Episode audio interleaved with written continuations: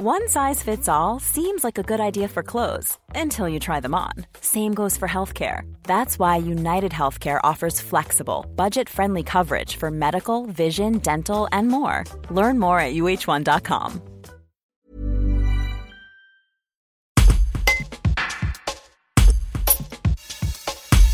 La pandémie de coronavirus aura augmenté l'isolement de certains seniors.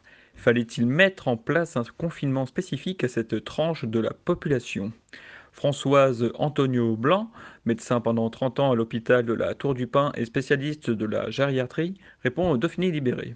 Un reportage de Pauline Seigneur. En, en termes de raisonnement médical, c'était tout à fait légitime. Tout dépend l'âge à laquelle vous mettiez la barre et tout dépend euh, l'état, si vous voulez. Il n'y a pas que l'âge. Hein. C'est l'état global d'une personne. Hein. L'âge, c'est chronologique.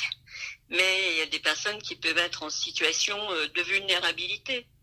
Hein. Tout comme on regardait pour les vaccinations, euh, les personnes vulnérables, mais pas forcément très âgées, ont accès à la vaccination. C'est plus une question de vulnérabilité que d'âge chronologique. Mais au grand âge, c'est clair qu'il fallait faire quelque chose.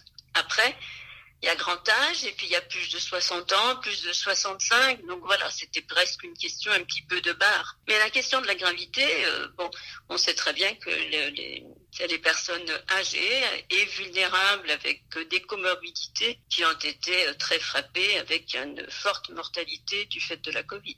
Par contre, euh, effectivement, pour les personnes de 65 ans, euh, 70, 75 euh, qui étaient en forme, euh, il y avait quelque chose qui pouvait euh, être mal ressenti, mais mais globalement, si on regardait qu'en termes global, hein, statistiquement parlant, ça avait un sens, en tous les cas, dans les premières et deuxièmes vagues.